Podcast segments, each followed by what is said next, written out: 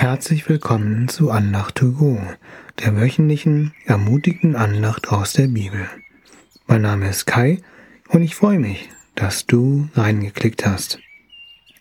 Vielleicht waren 2020 und 2021 harte Jahre für dich, deine Familie oder deine Freunde. Für mich waren die beiden letzten Jahre nicht einfach. Trotz der Corona-Krise war aber Gott da und zeigt uns, dass es doch einen Weg gibt, auch wenn es so schien, als ob kein Weg da wäre. In dem Bibelvers von heute, das ist in Jesaja 43, Vers 19, spricht Gott: Seht, ich wirke Neues. Es wächst schon auf.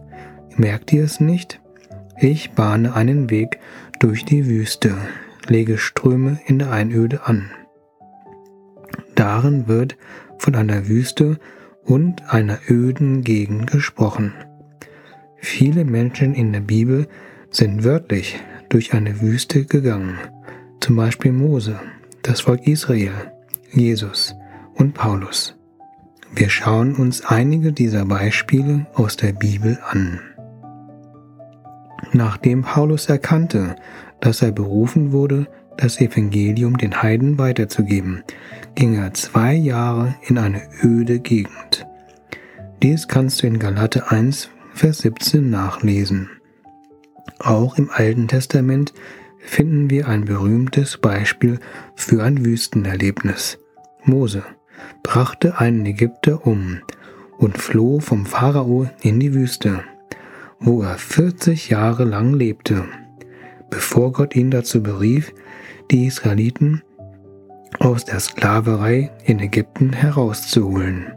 Unter schweren Lebensbedingungen wurden die beiden biblischen Figuren auf ihre Aufgaben vorbereitet. Die ersten fünf Bücher der Bibel heißen im Deutschen einfach 1. Mose bis 5. Mose. Im Hebräischen heißt das Buch 4. Mose wörtlich Wüste. Im vierten Buch Mose sehen wir, dass das Volk Israel durch eine lange Wüstenzeit vorbereitet wurde, durch viele eindrückliche Erfahrungen mit Gott, bevor sie das versprochene Land einnahmen. Vielleicht fühlte oder fühlt sich diese Zeit seit 2020 für dich ebenfalls wie eine Wüste an. Frage Gott, worauf er dich vorbereiten möchte.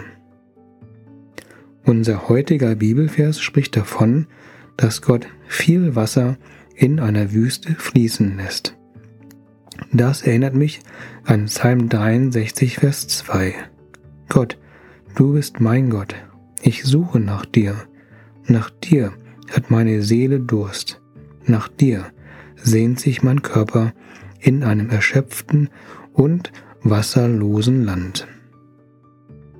Ein Grund ist, warum wir manchmal durch eine öde Gegend gehen müssen, dass wir erkennen, dass wir Durst nach Gott haben. Außerdem sollen wir erkennen, dass wir uns in einem wasserlosen Land befinden. Das lebendige Wasser finden wir nur bei Gott.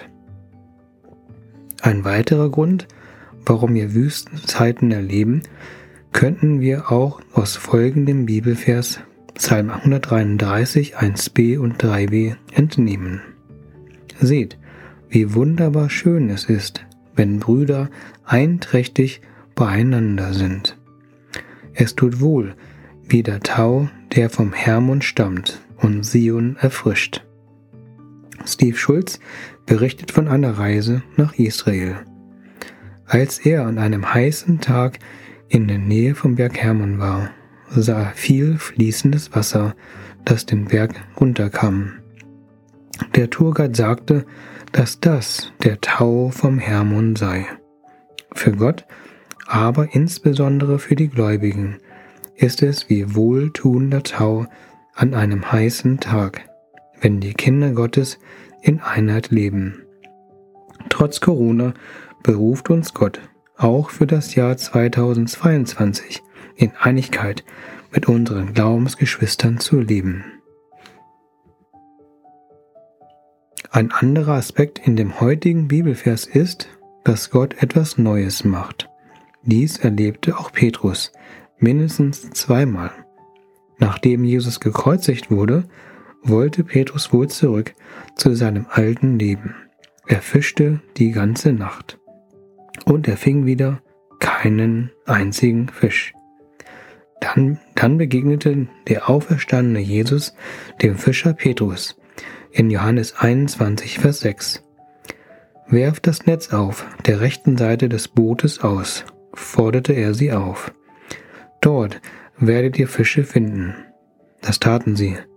Doch dann konnten sie das Netz nicht mehr ins Boot ziehen, so viele Fische hatten sie gefangen. Für einen professionellen Fischer erforderte dies viel Demut, Jesus zu vertrauen, wo seine eigenen Fähigkeiten und Ressourcen nicht weiterhelfen. Petrus wurde von Jesus herausgefordert, alte Wege loszulassen und sich auf etwas Neues einzulassen. Kurz danach gab Jesus dem Fischer Petrus eine neue Berufung, geistlicher Hirte, also Pastor. Lassen wir uns auch auf eine neue Herausforderung von Gott ein? Schaue nach vorn, nicht nach hinten. Lasse das Alte los. Sei offen für das Neue, das dir Gott geben möchte. Gott baut etwas Neues. Für ihn ist es möglich, in der öden Gegend Flüsse strömen zu lassen. Wenn das Alte eine öde Gegend ist, dann wird das Neue, was dir Gott geben möchte, strömende Flüsse des Segens sein. Der gute Hirte bringt dich zu saftigen Weiden. Bitte Gott, dass er deine Augen öffnet für das Neue, das er baut. Ich bete kurz. Jesus, danke, dass du uns zu saftigen Weiden führen möchtest. Sei du unser guter Hirte dafür. Wir möchten dir vertrauen, dass du Gutes im Sinn hast für uns. Zeige uns, wo wir uns auf etwas Neues von dir einlassen sollen und du uns herausforderst, Altes loszulassen. Öffne unsere Augen dafür. Zeige du uns, dass du in der Wüste da bist und dass du fließende Ströme bereiten kannst und wirst.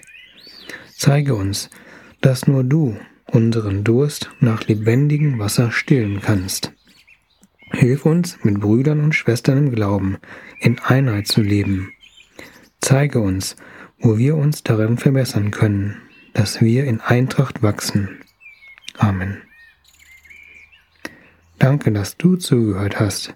Ich wünsche dir eine Woche, in der in deiner Wüstenzeit du das Neue bemerkst, das Gott bereitet. Ich wünsche dir göttliche Ströme des Segens. Bis zum nächsten Mal. Auf Wiederhören, dein Kai.